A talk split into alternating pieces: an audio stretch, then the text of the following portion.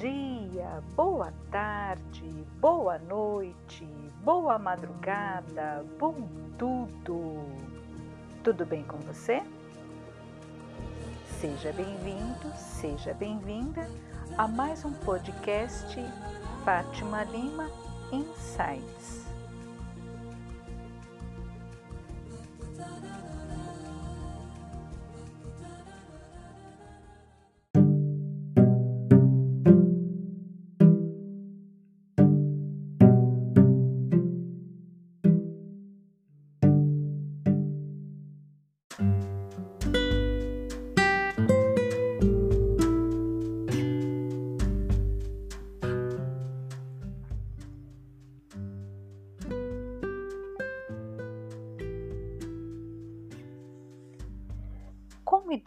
Identificar manipulador? Olhe o cenário e encontre aquele que se auto-intitula a vítima.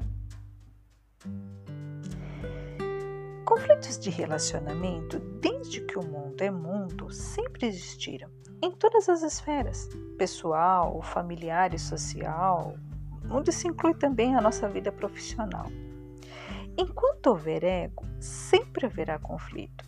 Por isso que o ser humano é a única criatura na face da Terra que consegue entrar em conflito consigo mesmo. De que forma? Colocando o ego, através da mente, disputando território, decisões, melhor dizendo, com a alma, que sempre segue a intuição, que está intimamente ligada às verdades divinas. É por isso que não importa a linha de estudo e as ferramentas que um terapeuta, um analista ou um psicólogo siga, ele nunca te trará respostas prontas, ele apenas encontrará meios de te ajudar a encontrar a sua resposta, a sua solução. Uma mesma situação, infinitas soluções. E todas elas já estão dentro de nós, gravadas na nossa alma. O segredo está em saber como encontrá-las. Vamos conversar melhor sobre isso?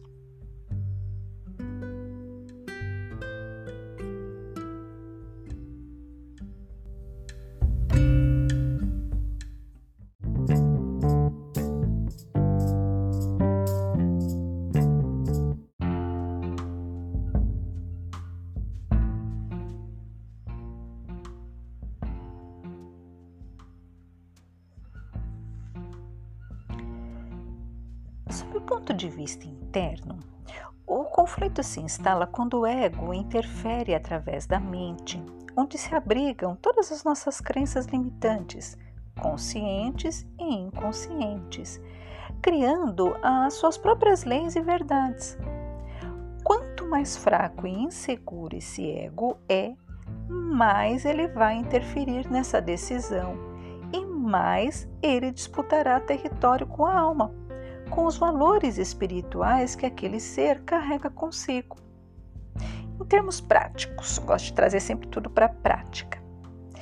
A alma diz que consegue e o ego, quando fraco, diz que é impossível e cria as histórias mais mirabolantes para te fazer crer que o melhor é desistir e deixar tudo como está. Pelo menos você já conhece aquele cenário, né? E aqui vale um adendo. Dependendo da forma como a gente fala, dá a impressão de que o ego não presta, que ele é o mal encarnado em nós e que devemos aniquilar o ego para sermos verdadeiramente espiritualizados. Mas isso é um equívoco. Sem o ego, você não é você e eu não sou eu. É Ele que nos torna seres únicos e individuais nesse planeta. É nele que reside o nosso instinto de preservação, por exemplo. O que a gente precisa fazer é fortalecer esse ego, colocá-lo em contato direto com a sabedoria divina que existe dentro de cada um de nós e deixar que essa sabedoria assuma o controle das nossas vidas. É preciso apenas educar o ego. Isso é possível.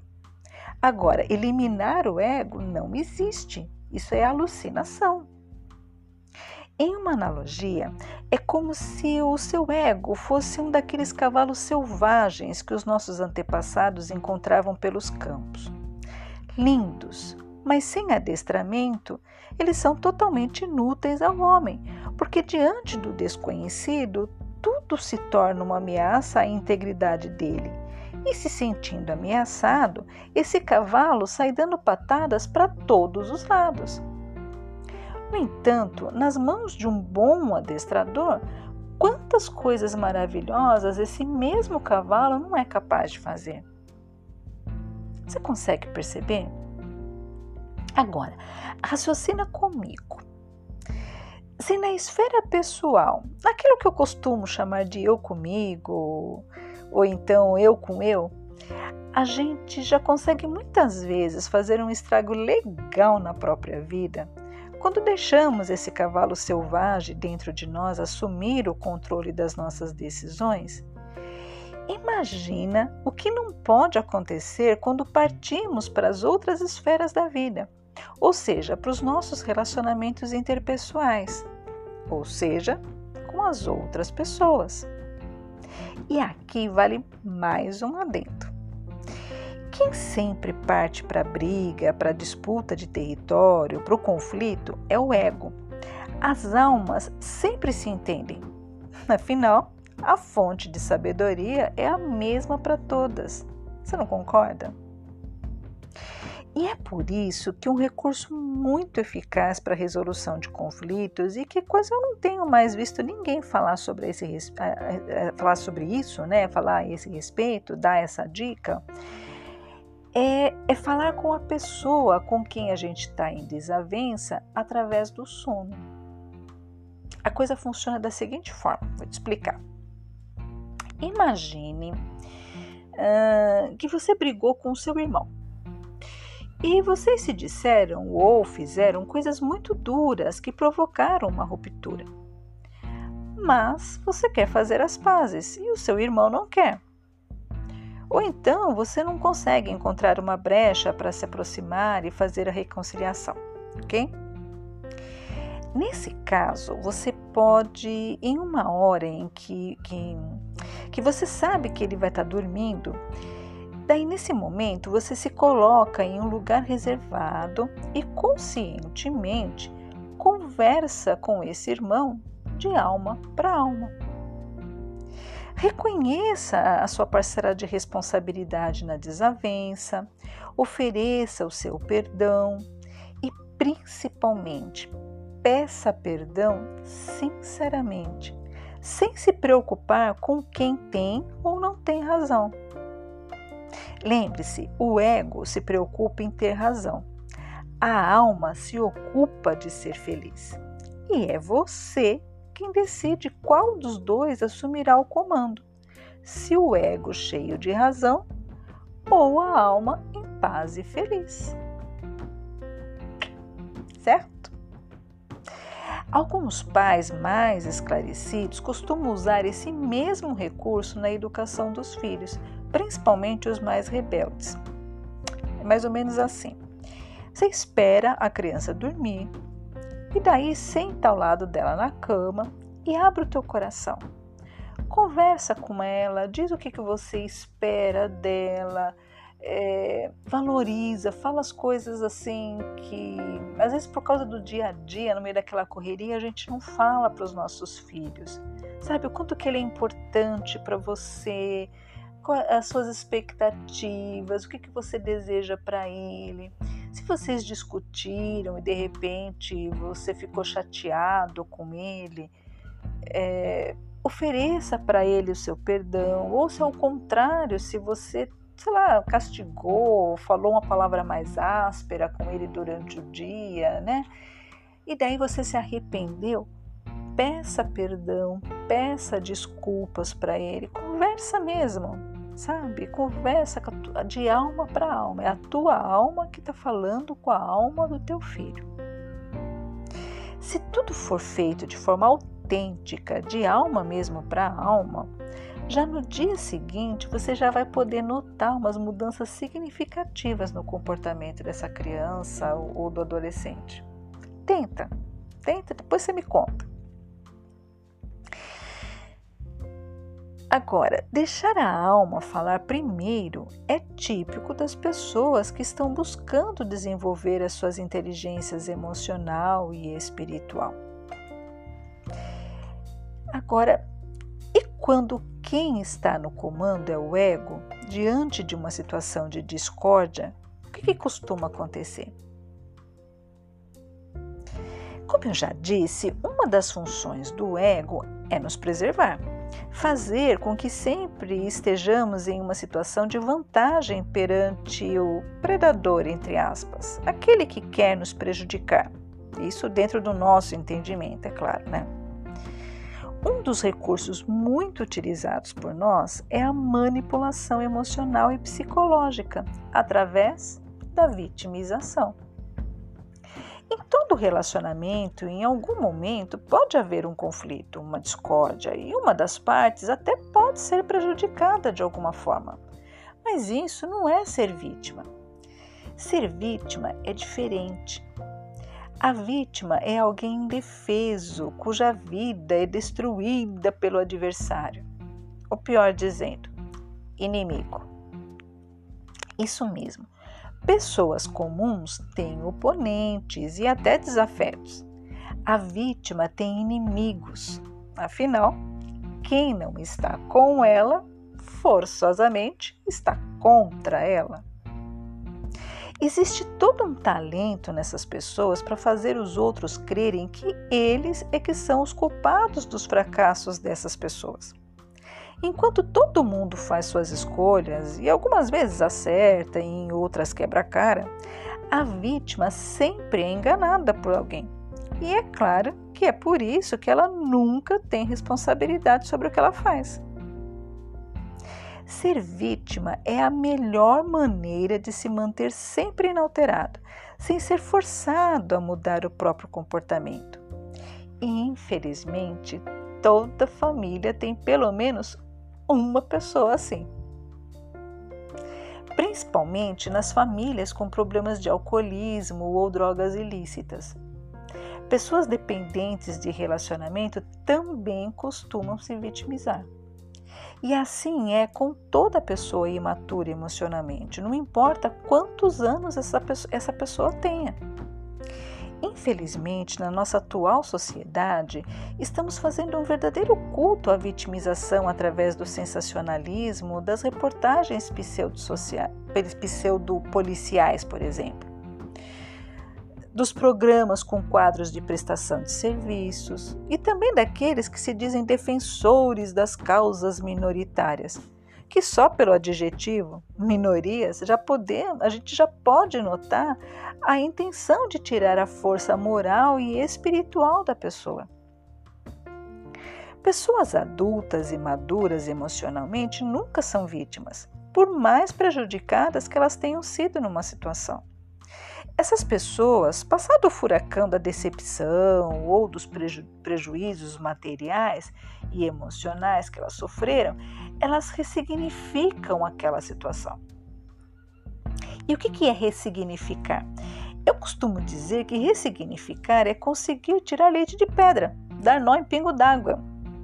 Uma pessoa madura emocionalmente, primeiro ela busca soluções para os possíveis prejuízos que ela sofreu e depois tira boas lições de tudo que ela viveu. É claro, né, que isso não, acontece da noite para o dia, né? Todo mundo tem o seu próprio período de refazimento, mas elas se refazem e saem de cada experiência mais fortalecidas. Já com as vítimas, isso nunca acontece. Elas podem passar séculos e elas continuam repetindo as mesmas histórias e utilizando isso como desculpa para incutir culpa nas pessoas e assim poder obter delas coisas além do sustentável, como um tipo de, de reparação eterna. As vítimas são aqueles marmanjos de barba na cara que vivem por exemplo, judiando ou desprezando os pais idosos por causa de mágoas e ressentimentos da infância. É como se eles pudessem justificar cada fracasso que eles têm na vida, e normalmente essas pessoas são verdadeiros colecionadores de fracassos, nas ações dos pais do passado.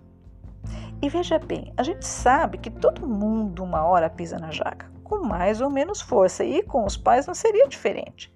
Mas isso não pode servir de impedimento para que o fluxo da vida siga. Mas o mais interessante nisso é que pessoas que escolhem adotar o comportamento de vítima nem sempre são as pessoas verdadeiramente prejudicadas em determinadas situações. Muitas vezes são elas que enfiam o pé na jaca e depois, quando ficam com o pé preso, afirmam em altos brados que a culpa foi da jaca que se colocou no seu caminho. E de repente, a jaca da vez pode ser você que está me ouvindo. Portanto, fique esperto com pessoas que estão sempre se lamentando e falando da maldade que há no coração do ser humano, que há muita inveja e blá blá blá, blá blá blá, blá blá blá. Se você não se auto-vigiar, acaba virando saco de pancada dessas pessoas. caso você tenha percebido que você é que adota esse comportamento de vitimização com frequência, eu espero que você procure ajuda terapêutica com urgência, porque vitimismo é mais do que um sinal de mau caráter em uma pessoa.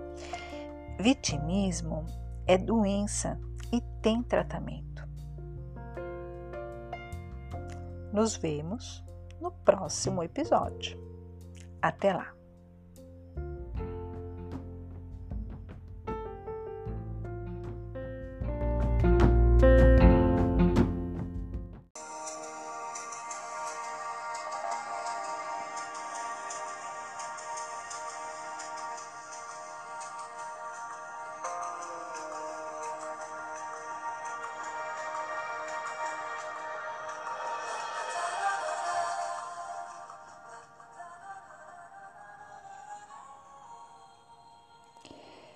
Se você tem uma experiência legal que quer compartilhar conosco sobre este assunto ou quer sugerir temas para os nossos próximos episódios, siga-nos pelas redes sociais e deixe lá o seu comentário em facebook.com/insights.fatimalima e no Instagram arroba fatimalima.insights.